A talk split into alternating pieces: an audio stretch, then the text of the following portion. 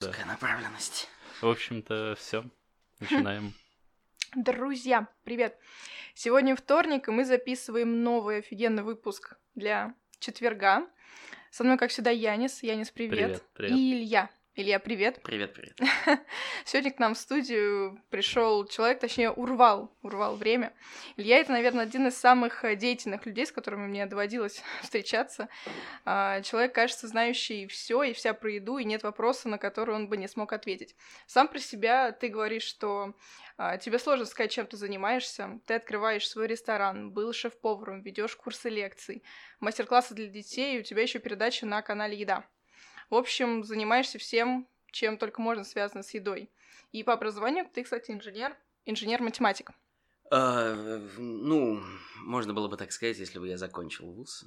Ну, у да, ладно. Ладно, я не стала говорить, что только три года, но это не важно. В общем, и все-таки на данный момент э, куда направлены твои основные силы, на какие проекты? Прямо сейчас у меня э, главный проект, это я в Питере строю бистро с пекарней, которая м- мной представляется как эм, такой ос- остров Копенгагена в Петербурге.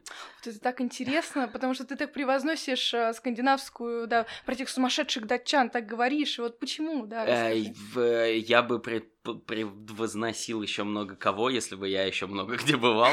Э, Но из вот таких важных э, гастрономических э, направлений я пока что плотно вдоль и поперек изучил только Данию, и то там еще осталось куча мест, где я не был, и вещей, которые я не пробовал. Но тем не менее, некоторый лайфстайл такой молодежный, демократичный, я там по впитал, и вот сейчас хочу, собственно, транслировать его в Питер.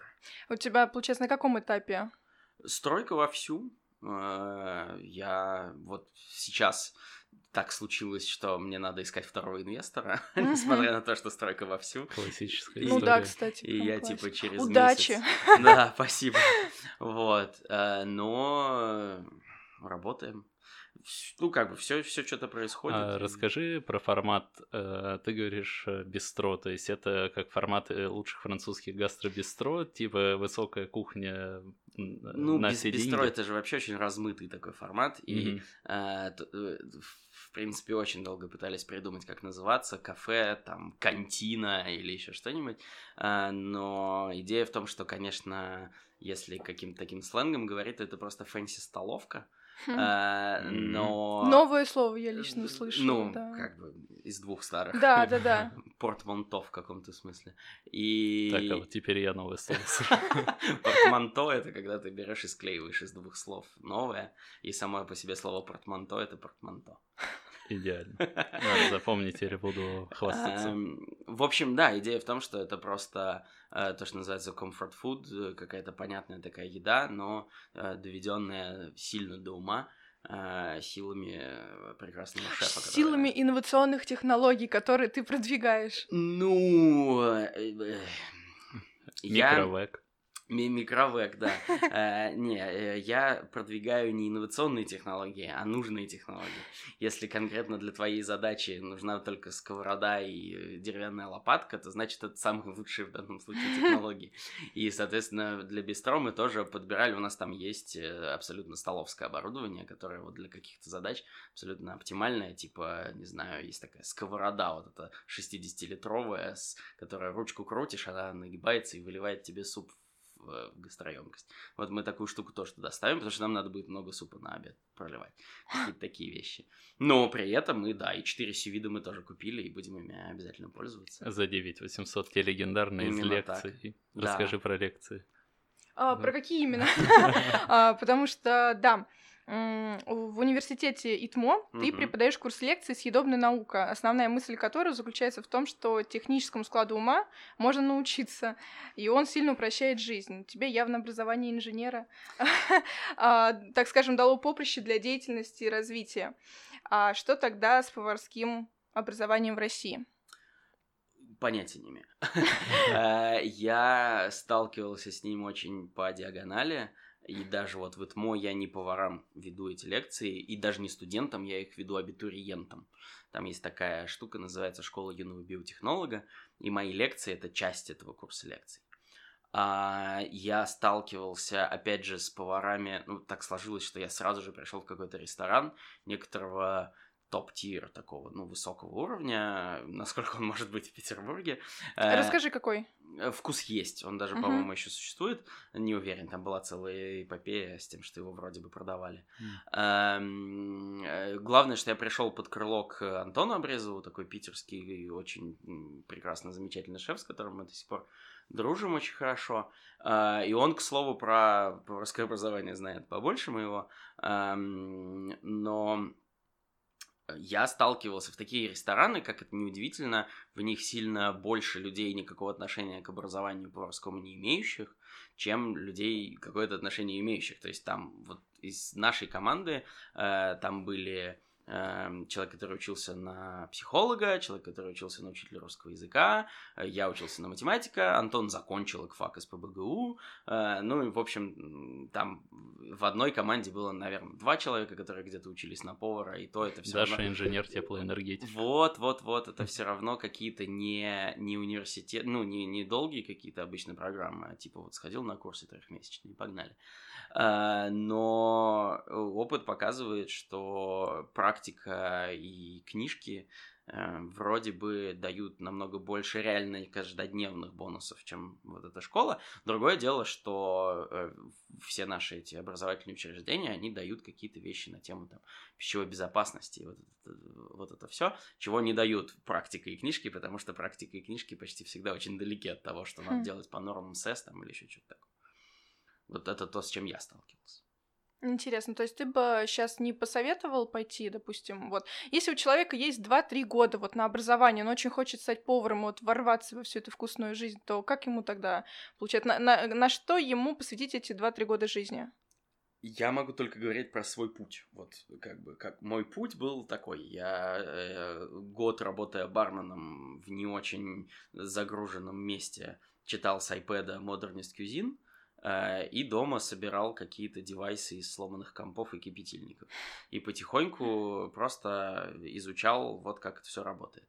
И потом пришел к Антону, подкопил денег, э, пришел к Антону, два месяца бесплатно у него работал, э, соответственно, жил на накопленное. И в какой-то момент мне предложили работу поваром горячего цеха. Я работал там, потом стал сушефом, и все это благодаря тому, что ты просто как-то задумываешься, почему вещи происходят, разбираешь их там на компоненты, на какие-то шаги, и просто они начинают все получаться регулярно. Но это мой, мой подход. И он работает для меня он просто благодаря тому, как у меня мозг устроен и руки и вот эти все вещи. Я прекрасно могу представить, что, э, ну, как это, есть люди, которым просто нужна в жизни армия, например. Ну, просто потому что им нужно пройти через какие-то там правила, э, регулярности, вот эти вещи. У меня там есть несколько таких знакомых, которые даже не... Один после университета пошел в армию, просто потому что понял, что ему это нужно. Нужно, вот, э, я легко могу представить, что есть люди, которым по-настоящему поможет пойти в какую-нибудь школу. Школы же тоже огромное количество. Есть ПТУ, ну, в смысле, техникумы, и они дают какое-то, на мой взгляд, полезное базовое образование. Э, некоторые вроде бы. И, э, ну и после них понятно, что тебя возьмут в какое-нибудь формальное место, где ты, ну, не такое вот хипстерская, где ты пришел ну, и да. сказал, я люблю На открытой готовить. кухонке потусоваться. Да, да, да, да. А в какой-нибудь просто нормальный, где фигачит. В отеле в каком-нибудь. А ты говорил, что ты собирал, ну, сейчас упомянул какие-то hardware штуки, да? Да. да. А что это было вообще? Это был сювит, собственно, который я собирал э, по инструкции человека по имени Seattle Food Geek. Э, это было до того, как появились все эти кикстартерные сювиды. Э, и это был... Эм, я до сих пор, кстати, пользуюсь управляющим блоком. Э, там такой управляющий блок, у которого термощуп, там контроллер, всякие штуки и розетка, в которую втыкается кипятильник. И идея была в том, что ты кидаешь кипятильник в воду, термощуп, и контроллер, соответственно, включает-выключает кипятильник. Я помню, извини, перебила, на, в моем самом первом месте работы у меня был именно такой сувид, который, да, вот у него отдельно, ну, я, ну, как грелка, в общем. Типа него того. грелка, щуп Да. отдельный, вот все это еще разваливается, вот Да, так вечно да, здесь да. что-то проводочек оголился, такой, ах, главное не Да, дотронуться это, бы. это, это называлось Вот номику. я Как-то так, да, но это все равно это всем модно назывались сувит. Да, ну вот я такую штуку собирал. Э, Управляющий блок я с тех пор уже использую для ферментационной камеры. То есть в ту же самую розетку, в которую включался кипятильник, теперь у Ну меня включен обогреватель. Ферментационное, это так, объясните для непрофессионала. Что, тут- Илья что лучше, там да, объяснит. Да, это старый холодильник, э, купленный на развес на свалке металлолома, который мы потом хорошенько отмыли, запихнули в него обогреватель, и все это дело поддерживает температуру, там, какую выставишь. Ну, а И для- влажность, да? Влажность другими методами Мгм. добиваешься. То есть э, она такая, это абсолютно то, что называется гетто э, история. Э, то есть влажность зачастую мы в ней поддерживали тем, что клали в нее большой мокрый камень. Или еще что-нибудь такое.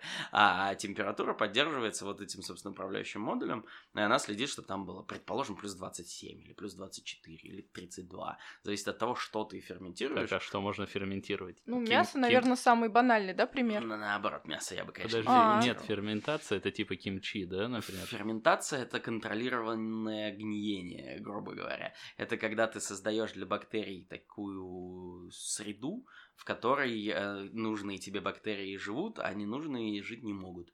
И самый нам знакомый пример это квашеная капуста. Да, да, да. Это Ну и просто- как раз кимчи. Ну, кимчи это, по сути, корейская квашеная капуста. Ну да. Еще с большим количеством всяких перцев, а не только с солью. Она шикарна. Она- Слушай, если вернуться к вопросу о камере, я читала, не знаю, насколько правда это или миф, что а, эти камеры, они, чтобы все соблюдалось по всем правилам и нормам, чтобы каких-то бактерий не образовывалось больше, каких-то меньше, а, то она должна быть вот идеально чистая. И если ты покупаешь ее БУ, якобы ее вообще невозможно отмыть, привести в порядок, чтобы она была полностью вот той, какой она, какая она нужна. И вот якобы не советуют никогда ее покупать бэушную. Как вам удалось, что так и Я- отмыли? Потому что она была не бэушной. Она Честно была говоря, я полностью не- сборной. Да, я просто не видел ни разу в жизни бэушную ферментационную камеру. Я вообще их не видел в продаже особо. То есть я видел Ну, по наследству, может, там Ну, передалось. может быть, да, от бабушки. Ферментационная камера с PID-контроллером и датчиком влажности. А, Не, я знаю там несколько разной степени сложности и дороговизны эм, сборных историй. Есть камеры выдержки мяса. Это немножечко другое, там другие температура влажности. Вот это все. Про них такие слухи тоже ходят, но я, честно говоря, думаю, что это все слухи, потому что Мгм. ничто не мешает тебе эту пластиковую коробку просто залить каким-нибудь э, отбеливателем или еще чем-нибудь. Каким-нибудь, блин, хотел сказать, белизной. Белизна, да. А белизной реально белизной. Да, серьезно? Да, белизной довольно много на кухнях, столы моют белизной. Единственное, после этого надо хорошенько пройтись еще Ну да. чем-нибудь, чтобы нейтрализовать. Ну да. Э, Это удивительные такие э, Да. вещи, которые... Ну, у меня вот этот DIY, это прям что-то нечто. Я впервые такого человека вижу, который food DIY Так ты делает. столкнулся Какой- с инженером, конечно. Ну, я, я все-таки больше математик. э, В инженерии мне помогают обычно добрые люди, типа того. Вы на, прогаете на Arduino всякие, ну, да? вот ничего, тут э, я вообще э, хорош в том, чтобы ставить людям задачи, но не в том, чтобы самому их выполнять. То есть у меня там вот есть мой папа, который технический директор и там одаренный крайне инженер. Я к нему прихожу, говорю, смотри. Так, пап, вот задача. Да, и мы с ним сидим и разбираемся, потому что это все какие-то открытые источники. Есть, например, для ферментации вот самые крутые вещи. Есть такая ферментобот, это лежащие на гитхабе инструкции вместе с просто списком покупок на Амазоне. Э, как собрать из э, э, мини-компьютера Raspberry Pi и кучи всяких сенсоров абсолютного робота, который будет тебе ферментировать все как хочешь, как надо по рецептам.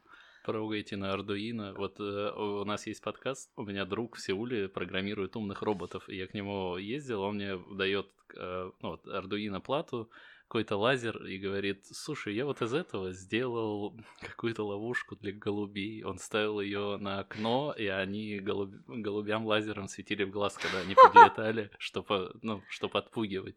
Вот там, э, ну, просто э, огромное количество можно всего делать, и не так сложно.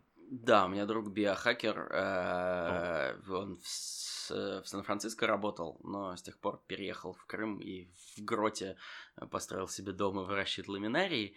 Э, Ну вот он в какой-то момент там по дороге построил машинку для автоматической кормежки камбучи. То есть у него был сухой сахар, сухой чай и подключение к воде. И дальше эта машинка в нужный момент подливала нужное количество нужной сладости чая для того, чтобы чайному грибу было хорошо. Так мило. А, подожди, а ламинария? Я помню ламинарию только на Это ты просто не послушал еще следующие лекции. Да, ламинария это водоросли такие. Да. Ну, ты доширак вот покупаешь, там написано, содержит ламинарий. Меня всегда это отпугивало. Не, это абсолютно замечательные водоросли, э, которые обладают вроде бы большим количеством каких-то всяких положительно здоровых эффектов. А он их продает или просто для себя? Э, я боюсь вникать, э, потому что он еще у травницы травы всякие собирает и, значит, из парного молока творог взбивает периодически. Но вроде бы он эм, эти ламинарии вместе с местным каким-то институтом океанологии или НИИ, там что-то такое, они пытаются именно какую-то полупромышленную такую историю. Какая уникальная жизнь человека. Абсолютно, да. Да. Сегодня не все догадываются, но взаимодействие шеф-поваров и ученых становится все более тесным и нацелено решить целый ряд проблем. Какие проблемы видишь ты, которые необходимо решать взаимной работой данных профессий? И какие ты можешь привести примеры такого сотрудничества? Ну, вот у меня была сегодня целая часовая лекция примерно на эту тему. А, лекции Додо Пицца. Заходите на канал Додо Пицца Да, друзья, я рассказывала о них в своем инстаграме, может быть, прибавилось просмотров. Очень надеюсь, потому что меня в каком смысле чуть огорчает, что так мало просмотров, хочется, чтобы больше. А мне кажется, это на самом деле нормально. Да? Мне тоже кажется, что для полутора-двухчасовых лекций у первой там что-то три с половиной тысячи просмотров. Это ну просто это прям это так, такое погружение, столько инфы, что вот, ну не знаю, ничего. Да не, ну представь э, вообще сколько людей, которые Uh, ладно, это еще очень узкоспециализированная тема. Сколько людей открывает в России рестораны? Uh, у Додо Пиццы там можно найти просто огромное количество информации, но их никто не смотрит. Ну, как бы это просто никому толком не нужно. Mm-hmm. Ну, условно. То есть никто не хочет как бы этого делать. Ну, это целая история, да, в принципе, с тем, что люди открывают рестораны для того, чтобы всем рассказывать, что они открыли ресторан. Mm-hmm. И процент людей, которые, в принципе, вообще относятся к ресторану как к бизнесу, там, 10% mm-hmm. от всех, у кого есть ресторан. Эм, ну, да. да, про работу ученых и, и поваров. Огромная, огромный пласт, который занимает от, в общем, пищевых технологий, э, которых много разных, и они там могут быть нацелены на какую-то оптимизацию чего-нибудь или, ну, какие-то абсолютно бизнес-интересы и заканчивая всякими разными социально ответственными вещами или какими-нибудь глобальными, вроде тех же там вот Impossible Foods, которых я супер фанат, которые выделили из э, соевого гемоглобина элемент, который называется хемия, а потом генно модифицировали бактерии, чтобы эти бактерии этот хемия производили в промышленных масштабах, и теперь они делают фарш, э, неотличимый от мясного, но абсолютно веганский. И идея у них не в том, что они продвигают веганскую культуру, а просто в том, что э, уменьшив, э, естественно, без изменения привычек, уменьшая потребление красного мяса, мы уменьшаем там, э, парниковый эффект, вырубку лесов, вот все эти вещи. Ну и это абсолютное столкновение поваров и технологов, и этих столкновений очень много, очень разных, и там ученые, изучающие какие-нибудь эм, особенности восприятия информации и то, как мы, не знаю, воспринимаем, воспринимаем цвета, запахи и вкусы, рассказывают об этом поварам, и повара проектируют какие-то абсолютно нового уровня опыты и, и в ресторанах, и в каких-то абсолютно масс-маркетах, там, FMCG-продуктах. А я еще даже слышала, что, ну, опять-таки от тебя, что а, изобрели, ну, не знаю, наверное, в Китае или в Японии а, будильник, который будет у тебя запахом бекона, mm, то да. есть и, и, и запахом кофе, или это уже что-то другое? Э, запахом бекона, э, да, это была рекламная кампания американской американского производителя а. бекона, Оскар Майер называется, и можно поискать на ютубе Оскар Майер Bacon Alarm, это просто уморительнейшая смешная реклама. А, и да, это была часть, это был результат, такая коммерциализация исследования, а, которое делала лаборатория, как-то они называются, Э, лаборатория человеческих взаимодействий 21 века, или как-то так, по-моему, она в Гонконге находится. Они Очень изуч... поэтичная Да, да, да. Они изучают эм, возможности оцифровывать все возможные виды человеческих взаимодействий. Мгм. И вот они оцифровывали, пытались оцифровать, соответственно, запахи и обоняние. Э, В том числе они оцифровывали объятия, оцифровывали поцелуи, много-много всего. Из этого всего что-то прикольное выросло. Ну вот, да, бекон, бек- беконодильник э, вырос из... Но они там еще предлагали какие-то... Беконодильник, слово, это э, прекрасный пример портманто. Да, да, да. Соединение двух слов. А, Значит, они еще предлагали таким образом худеть, если ты будешь есть салат и нюхать при этом бекон, или экономить, если ты будешь есть рис и нюхать при этом бекон. Ну, то есть, каким-то образом просто улучшать пользовательский опыт через такие э, хаки. Интересно, а что в Москве какие-нибудь есть такие э, инновационные технологии? Начнем с того, что я в Москве бываю исключительно для в Москве и в. Питере. Я на самом деле просто иногда забываю, правильно? Ну, да, вот вообще люди пользуются чем-нибудь таким. Для москвичей типично, что Да, да, забывать, типа, что ничего нет. Иногда мне стыдно за это, правда. А там за МКАДом эти чудовища, знаешь, такую картинку. Но, э, учитывая, что я из Питера, сегодня как раз вспоминали всякие шутки на тему того, что человек, переезжающий из Петербурга в Москву, повышает средний IQ обоих городов. И вот эти вещи. А, э, Ну, там, начиная с того, что какими-нибудь сюидами пользуется уже каждая вторая шавермочная, мне кажется. А, Ну да, наверняка, возможно, они не всегда об этом знают. То есть э, я вот опять же рассказывал на одной из лекций про эм, эффект фахитос. Э, Это когда, если в ресторане заказывают фахитос, это на сковороде шкварчащее ароматное мясо, э, то на кухне обычно уже знают, что надо сразу же готовить 5, потому что вынесут первую, люди увидят, услышат и сразу же закажут еще. Да, такое бывает с некоторыми блюдами в ресторане. На самом деле, это те, которые Вот. просто очень э, ароматные. Ароматные, И да. визуально какие-то, или это, а если это шоу-подача, то это вообще целая история, и как бы э, рестораны об этом знают, не зная, что это называется эффект фахитос, что это давно выясненное абсолютно, как это работает, и там понятно, каким образом этот эффект можно измерять, оптимизировать. А повара думают, что просто они гении такие. Ребята, вот смотрите, сейчас давай поспорим. Вот сейчас еще пять закажут. Ну, учитывая, что повара очень любят выпендриваться, да, наверняка, да. Да, особенно шеф-повара. Да А, ладно, даже поварешки. Да все любят выпендривать. по-моему. Поварёшки. Это, ну, сленг, да, такой Да, профессиональный. да. А, Люди, активно интересующиеся гастрономией, конечно слышали о манифесте новой скандинавской кухни. Шеф-повара, подписавшие манипе...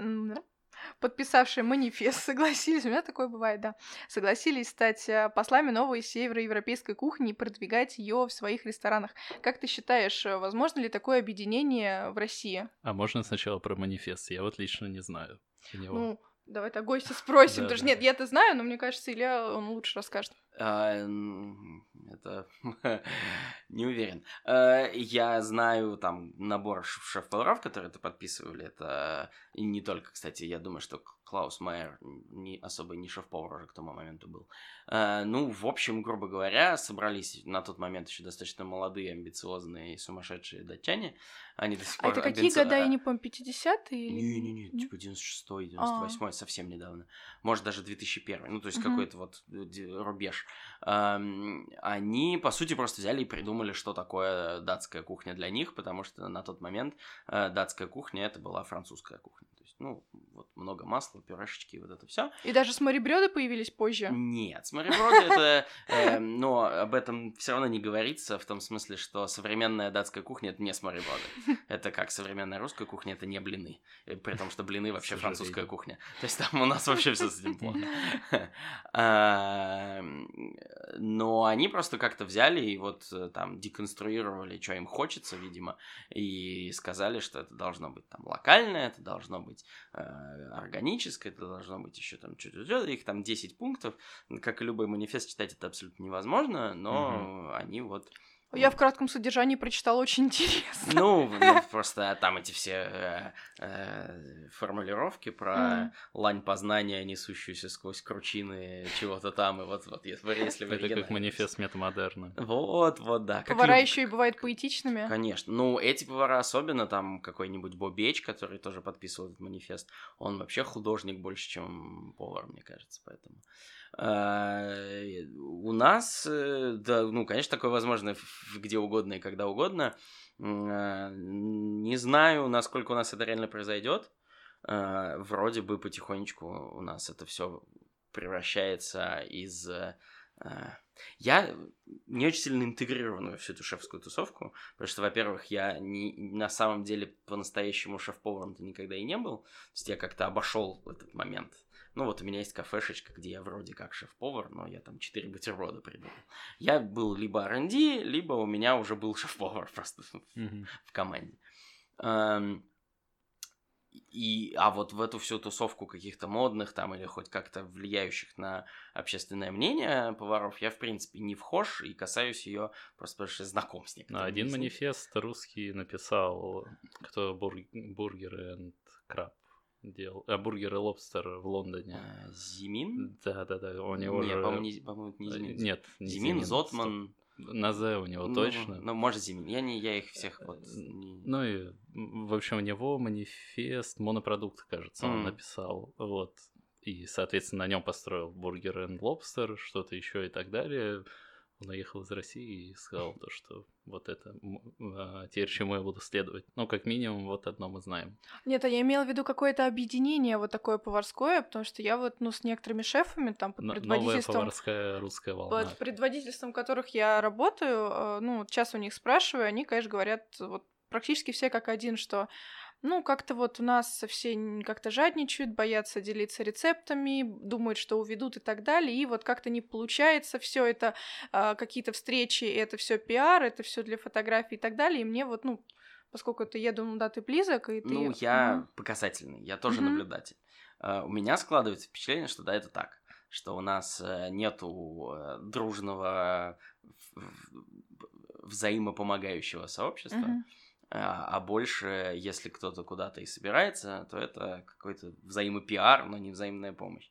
Э, есть вот абсолютно мной обожаемая присказка, которую, по-моему, собственно, сказал то ли Рене Радзеппи, то ли Кристиан Пулизи, оба датские шефы, несмотря на имена, эм, э, что у них э, принцип с прибоем поднимаются все корабли. То есть с успехом каждого из них растет успех всех. И вот этот, этого принципа я у нас не очень наблюдаю. Я по чуть-чуть его вижу, когда вот ну, какие-то ребята искренне просто топят за других людей в индустрии. Э, но это не настолько распространено, как вот в той же Дании. Э, но это при этом это мне было бы, например, приятно, и это мне нравится вот в датской культуре, но это абсолютно не является обязательным требованием для успеха mm-hmm. региона на гастрономической сцене. То есть там этого не очень есть где-нибудь в том же Нью-Йорке, например, где все вполне себе грызутся. Mm-hmm. Ну, а, как бы. Можешь рассказать э, немного обратно добьем уже эту тему про цикл лекций в Додо, про что вообще, ну, вот такой краткий рассказ. Как ты вообще туда попал? Кто на тебя вышел? Как ты вообще создавал этот курс? И еще тысячу вопросов сейчас доброшу. Я, честно говоря, даже не очень сейчас восстановлю цепочку событий. Ну, в какой-то момент мы просто решили, что надо бы этот курс прочитать.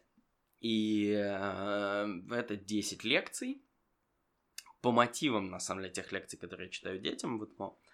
Но сильно более такой заглубленный и немножко адаптированный под реалии э, той аудитории, которая собралась.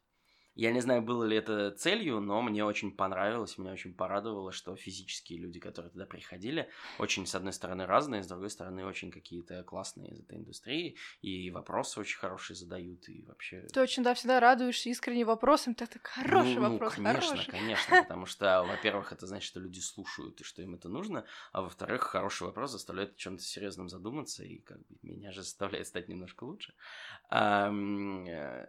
Да, там 10 лекций, это все называется, грубо говоря, наукоемкая кулинария, но я, как это со мной часто бывает, довольно быстро убегаю в какие-то э, философские, эзотерические вещи.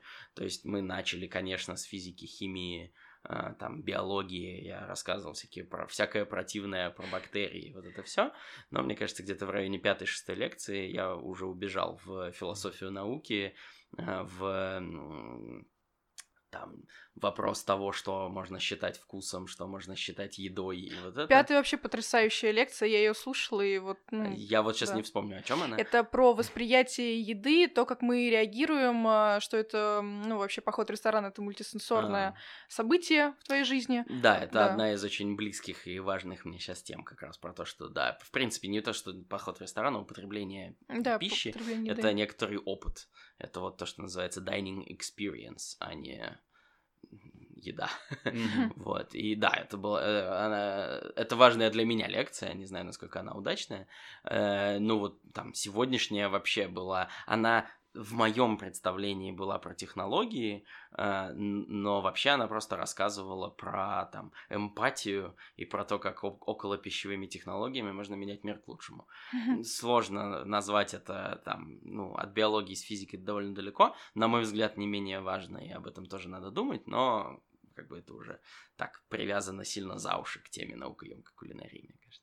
А философию науки на каких ты основных концептах строил? Э, ну, мы как раз старались в нее не очень залезать. У меня была одна целая лекция про э, научный подход, про то, как, собственно, проводить эксперименты, про то, на чем, на каких принципах а, строится угу. вот это все. И я там, наоборот, старался не залезать в философию угу. науки, потому что такие дебри, э, в которые сейчас лезть лучше не стоит, мне кажется. Слушай, в, лекции, в лекциях ты в основном опираешься на какой-то крутой очень опыт европейских шефов, приводишь примеры именно их работы, и, может быть, у меня такое складывается впечатление, что всему самому крутому и технологическому можно научиться именно у Европы.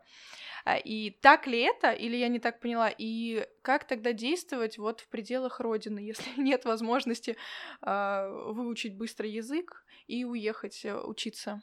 Ну, это не совсем так, как минимум, потому что под европейским опытом понимается также японский, китайский э, и американский, и южноамериканский и так далее.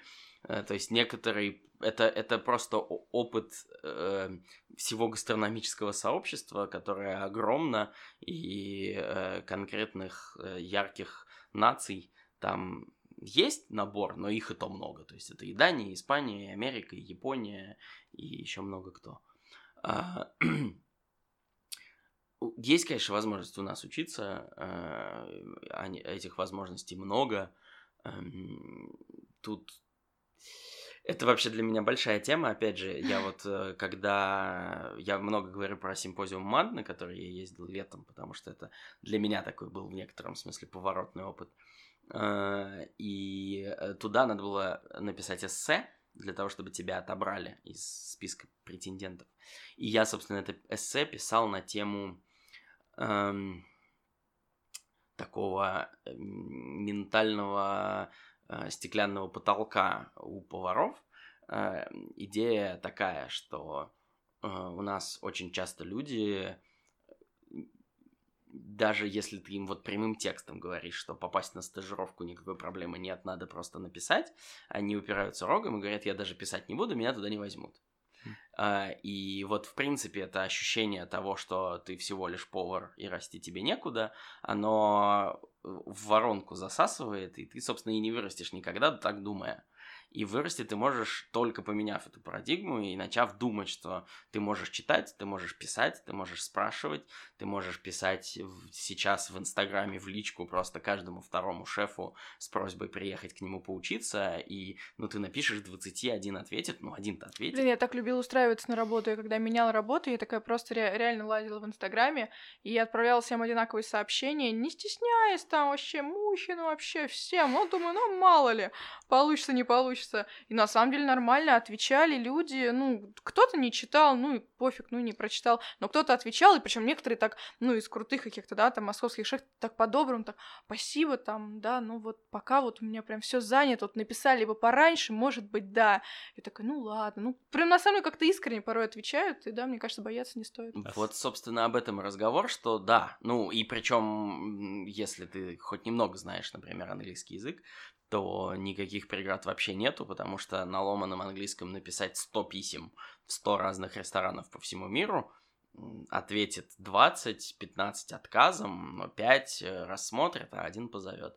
А достаточно языка жестов и умения говорить yes и no для того, чтобы уже э, постажироваться на какой-нибудь кухне. Понятно, что там уже вопрос того, насколько это будет для тебя полезно, когда ты ни черта не понимаешь. Чем больше ты понимаешь, тем более это будет тебе полезно.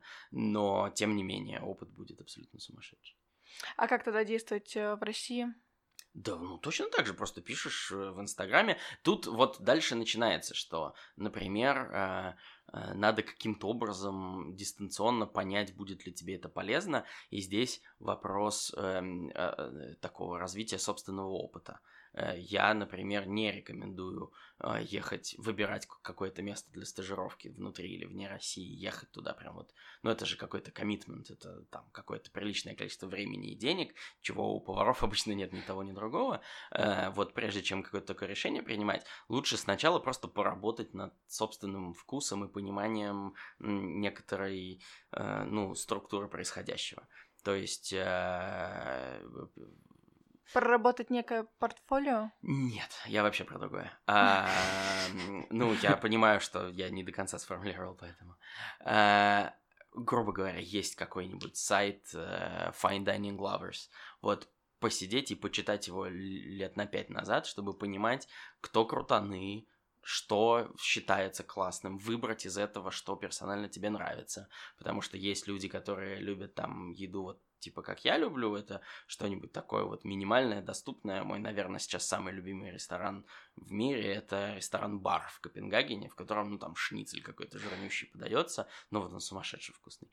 А, а у кого-то этот Бакюс Дуор, его вот э, верх офигение, это какие-то канапешки, все в белых в этих колпаках, что для меня абсолютно какая-то чушь, но как бы исключительно в смысле меня, то есть я понимаю, что это ну, для кого-то важно, круто и прикольно. Но вот сначала выработать свое представление о том, что же ты считаешь классным и где ты хочешь развиваться, хотя бы так со стороны – но не лезть в это, пока ты не можешь там, не посмотрел весь шеф стейбл, не помнишь более-менее наизусть первые 20 топ э, в топ-50, не потому что их надо, не потому что они там такие крутые, что их вот надо знать наизусть, а потому что это скорее означает, что ты ориентируешься в, в этой карте. Мне И кажется, так... ты такую интересную проблему обнажил, потому что у нас нет вот достаточно крутого образования. Ну, например, если ты идешь в МГИМО на какие-нибудь международные отношения или экономику, ты потом понимаешь, что ты можешь уйти там в McKinsey, BCG или что-то такое, там из большой тройки, или там какие-то более камерные, но более дорогущие проекты, или инвестбанки, у тебя есть структура,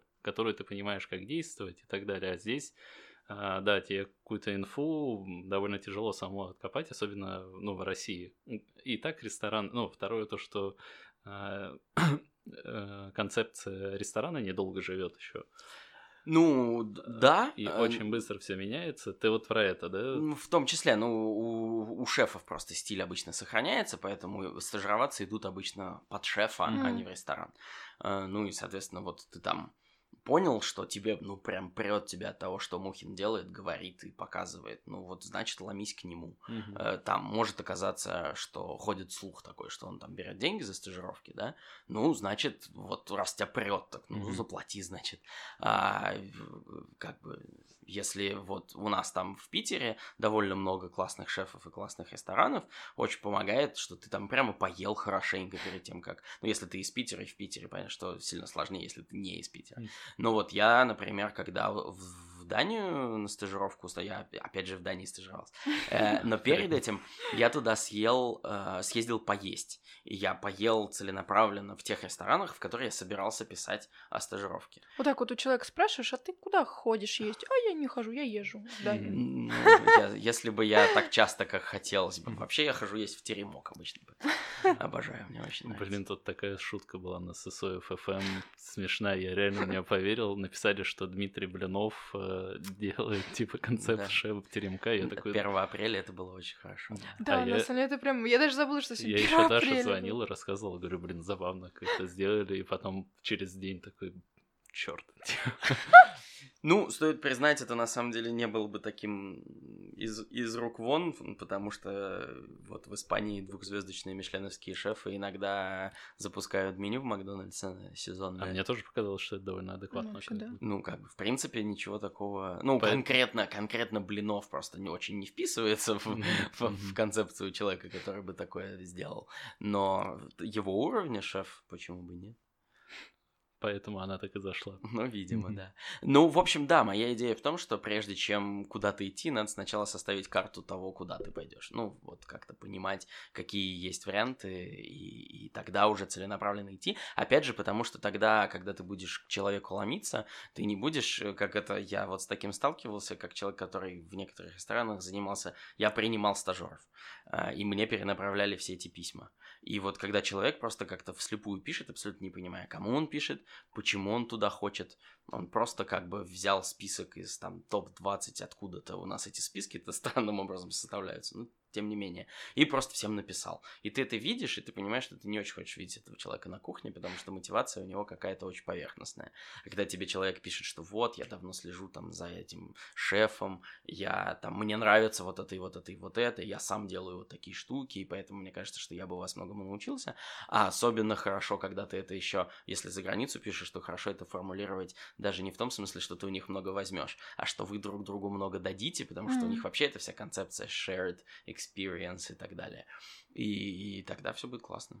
Просто Прям надо верить в себя. Очень крутой осознанный поход, подход к выбору работы. Мне кажется, нужно сделать вырезку и рассылать э, по поварам. Ну, вообще, да.